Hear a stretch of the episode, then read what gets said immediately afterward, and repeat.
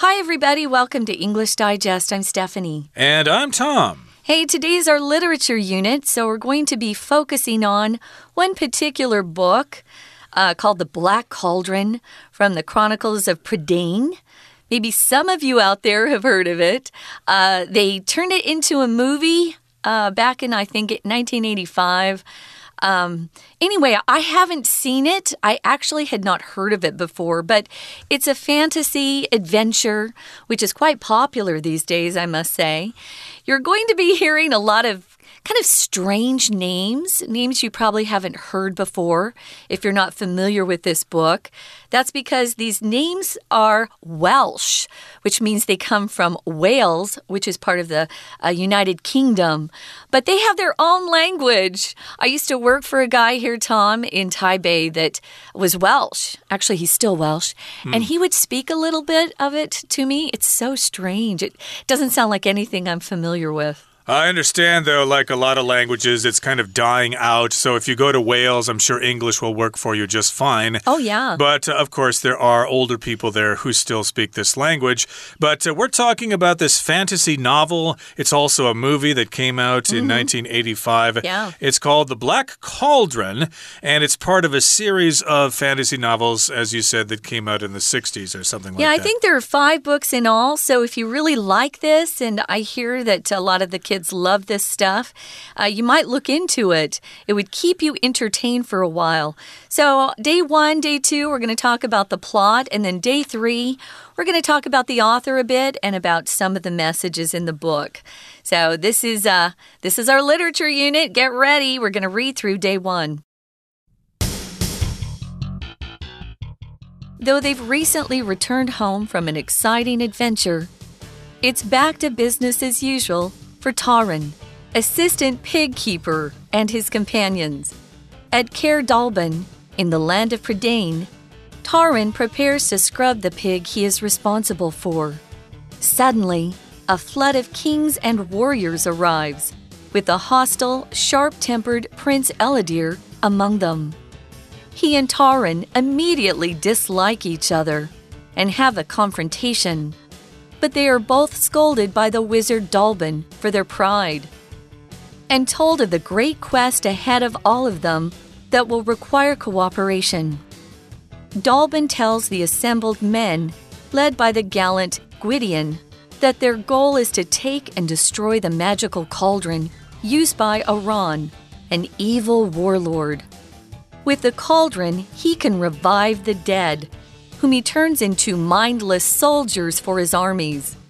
The host of heroes therefore sets off in great haste.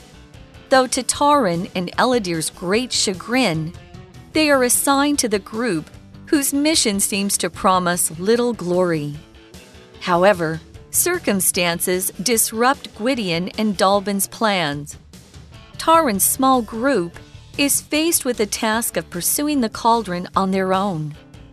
Their group, led by the wise and gentle Adaon, heads through the barren autumn forests toward the home of these three mysterious and menacing enchantresses who are in possession of the Black Cauldron. On the way, they are attacked by Arawn's hunters. Adaon is mortally wounded, but before he dies, he gifts Taran his possessions, which include a blessed brooch. This gift in particular helps Taran grow, and with its assistance, he guides his friends to the cauldron.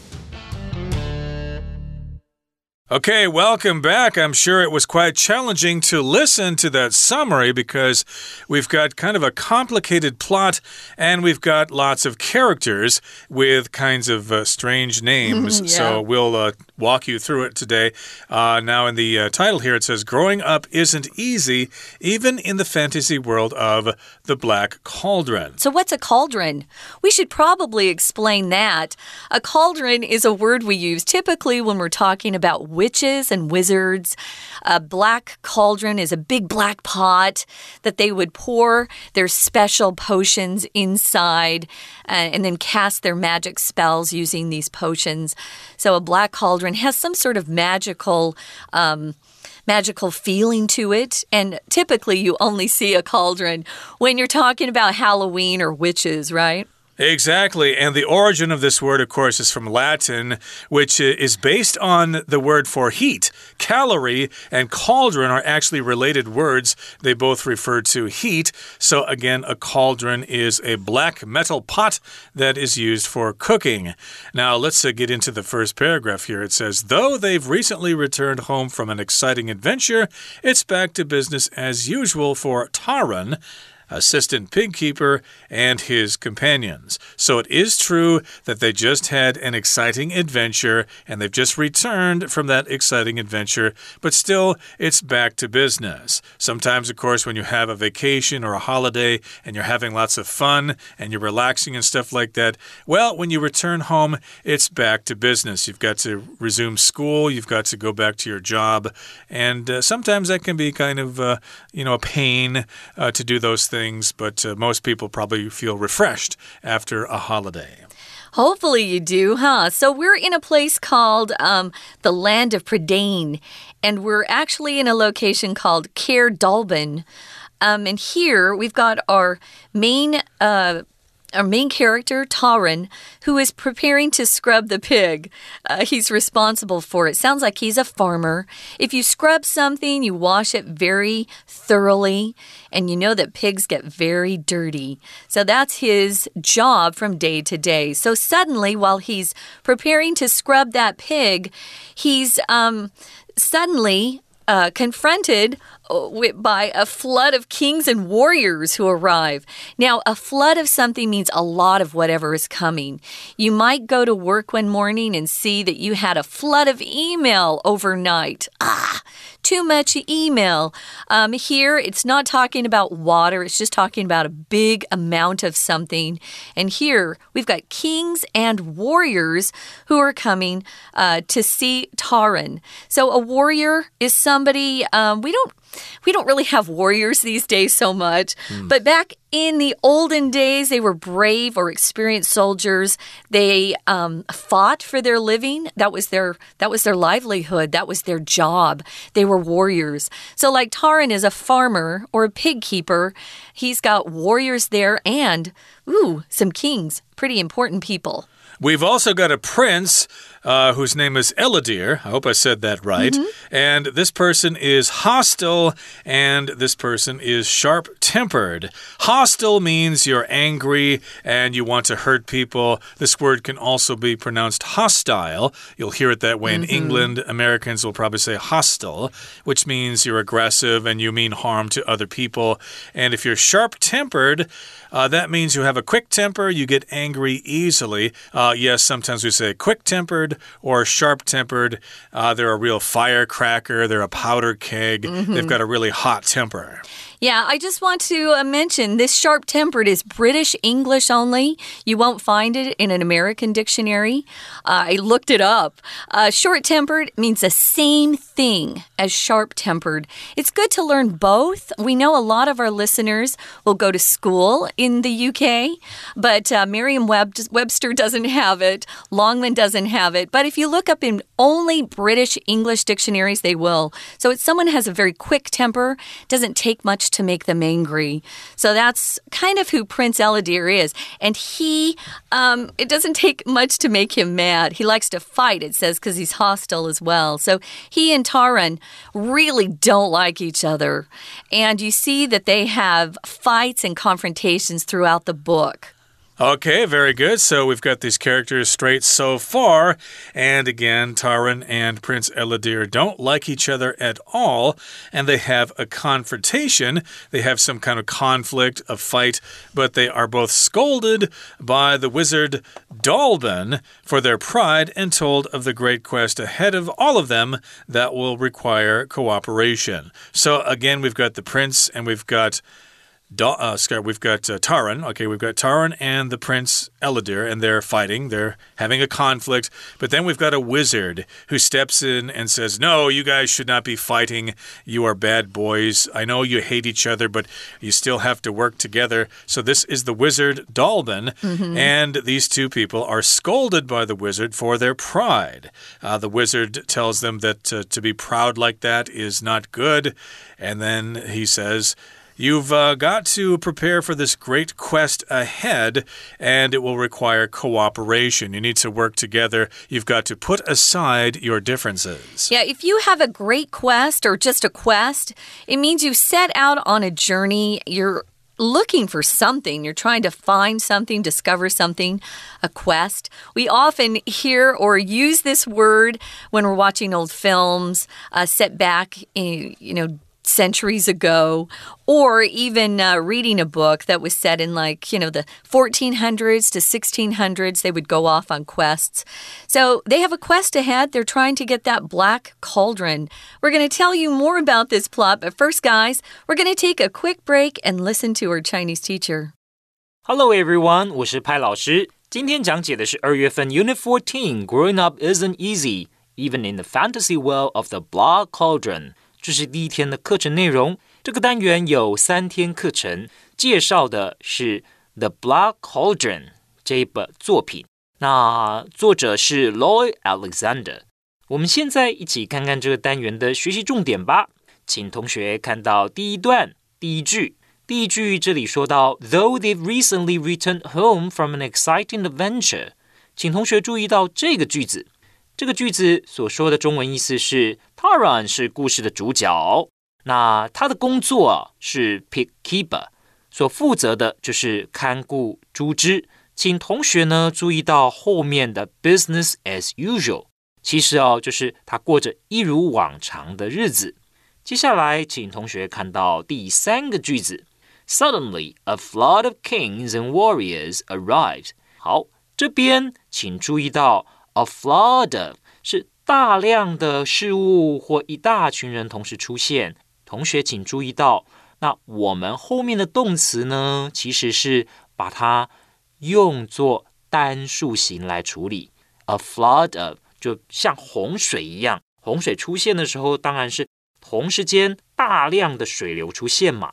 所以这里请同学特别注意到这个 A flood of kings and warriors arrives。那我们用单数形，再来哦。老师再给大家另外一个句子哦，比方说，His column provoked a flood of complaints。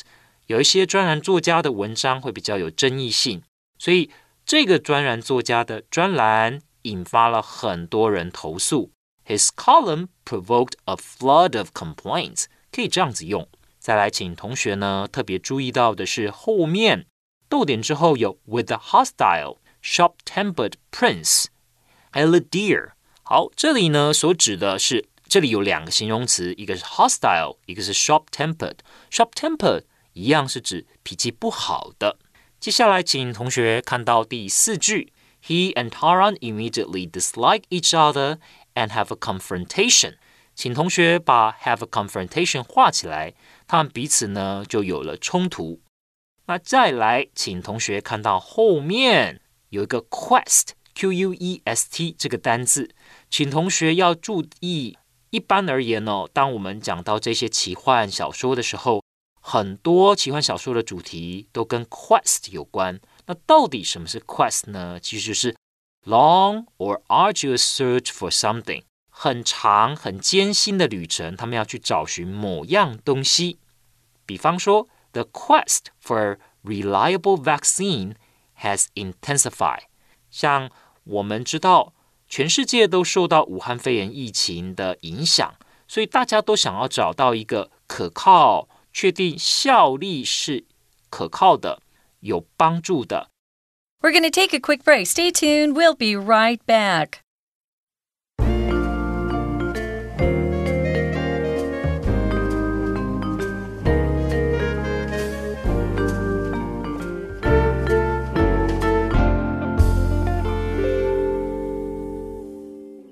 Welcome back, everybody. We're going to continue to summarize our article, which is about the story of the Black Cauldron. So, again, we've got Taran. He just got back from an adventure, and then he has kind of a conflict with Prince Ellidyr. And then the wizard steps in and says, Hey, you guys, quit fighting. You've got to work together because we've got a quest mm -hmm. and we need to uh, work together. This quest will require your cooperation. Now, Dallben, the wizard, tells the assembled men, led by the gallant Gwydion, that their goal is to take and destroy the magical cauldron used by Arawn, an evil warlord. Okay, so this is getting kind of complicated here, but Dallben is the wizard, and then the men are assembled there. They're all gathered there, and these men are actually led by Gwydion, who is gallant. If you're gallant, uh, that means you're brave, you're fierce, you're a great warrior, and you're heroic. So, of course, Gwydion is the right man for the job here, and the wizard tells all these men that their goal or their quest is to take and then destroy the magical cauldron which is used by Arawn, an evil warlord. This sounds kind of similar to the Lord of the Rings. They've got to find the ring and destroy it. So it's kind of a similar uh, plot. There's always a quest. Now remember, Arawn is a bad guy. We say he's an evil warlord. Now, a warlord is just a military commander. He's pretty aggressive. He wants to conquer the lands around him. This guy's evil, though. So remember, he's a bad guy. With the cauldron, what does he do? Well, Iran uses that cauldron to revive the dead. Now, if someone has passed away or is dead, you can't revive them, which means they come back to life. Um, but that's what he uses his magic potion or his magic cauldron for. He brings the dead back to life. And when he turns, uh, when they come back to life, he then turns them into mindless soldiers for his armies. Now, someone who's mindless just obeys without thinking about what they're asked to do. They do whatever they're told, they don't think for themselves. I think uh, you could. Uh, you could compare this to the zombies that we hear about in today's literature and pop culture zombies. So, mindless soldiers, that's what he does with these dead bodies that he revives. So, the host of heroes um, therefore sets off in great haste. Oh, we hear this in, in old movies and old books a lot. They left in haste or they, they moved in great haste, which just means they went very, very quickly. Um, we tend not to use haste so much in spoken English these days, but uh, yeah we're in a big hurry, is what we would say, right? They left mm. in a big hurry. But in great haste is very much a phrase we use in written English. Yeah, you could say, I am in haste, I am in a hurry. But again, I am in haste is more formal, and you'll see it in works of literature. Uh, we should pay attention to this word host here. Mm. A host can be a person who is responsible for a party or something like that. Uh, this is the host of the show, for example. But in this particular case, the word host refers to a group of people. So this host of heroes, therefore, sets off in great haste. All these heroes together are beginning their journey.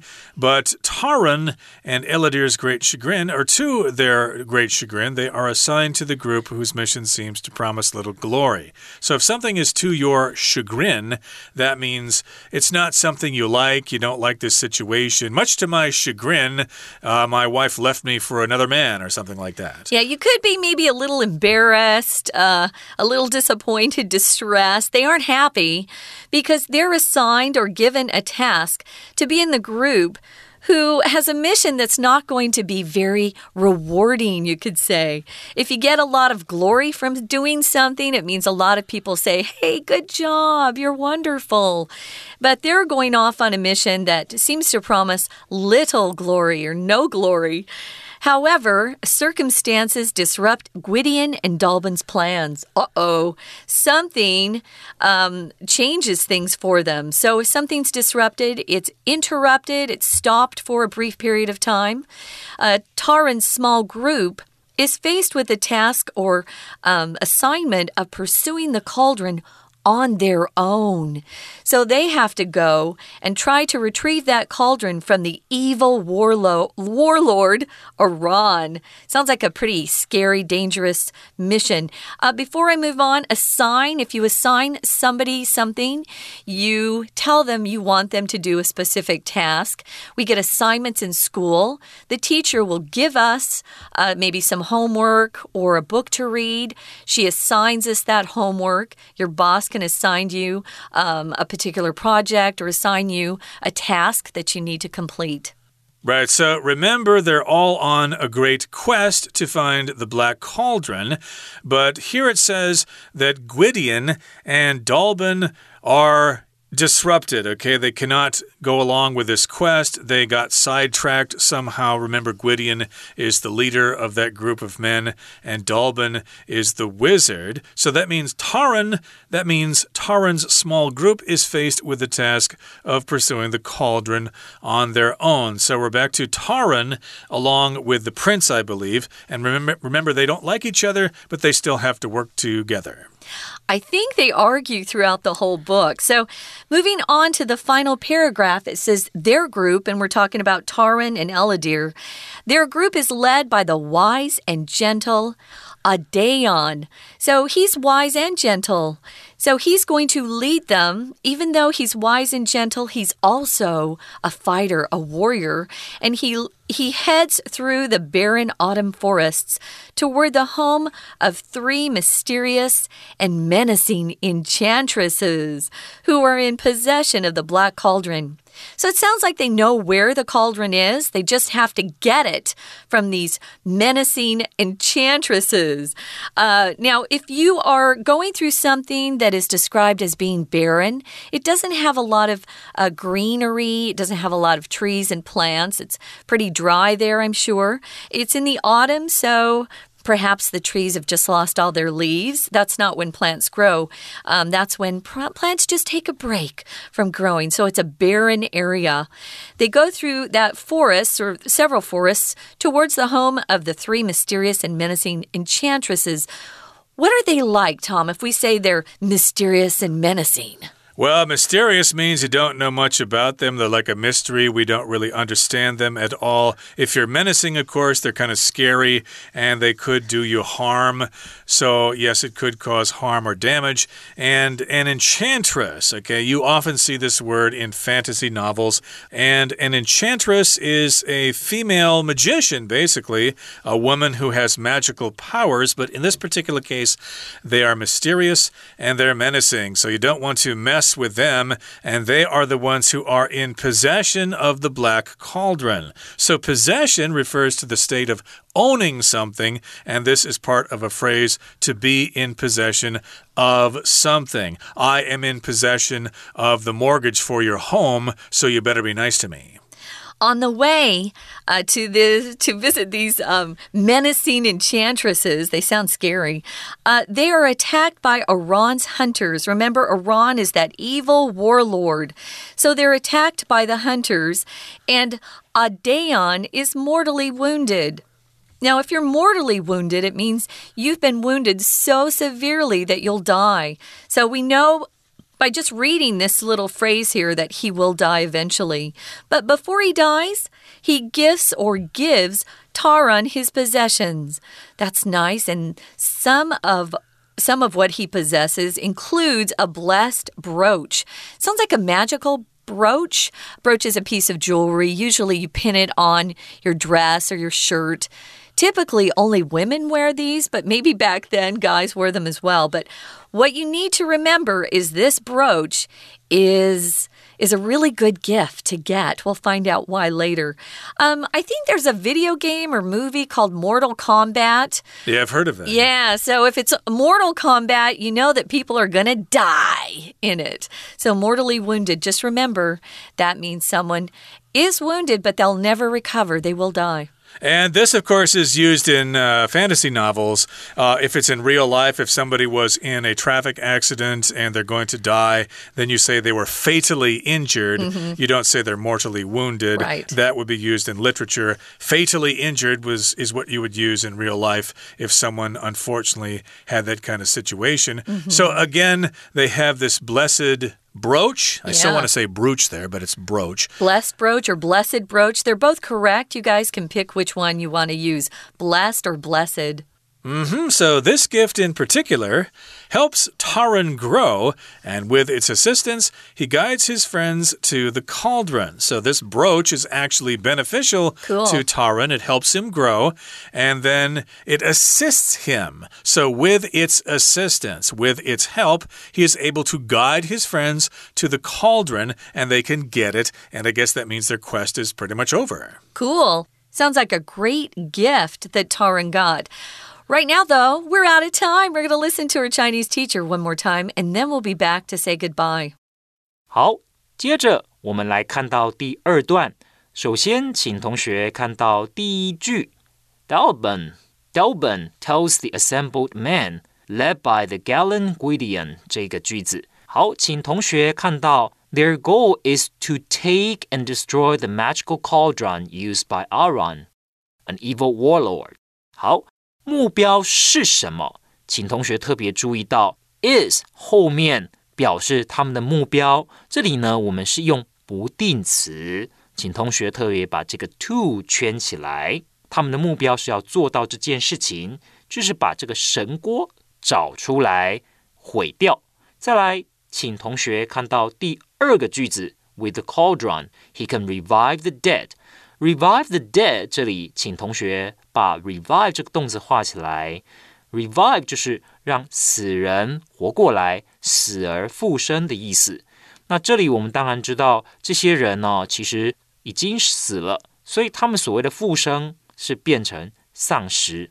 好，再来，请同学看得到这里呃第三个句子：The host of heroes therefore sets off in great haste。请同学把 set off 这个片语画起来，表示出发的意思。再来，请同学看到第四个句子。However, circumstances disrupt Guidion and Delban's plans。就是我们常常讲，人是可以做计划的，可是计划是赶不上变化的。为什么呢？因为环境当中有很多的因素。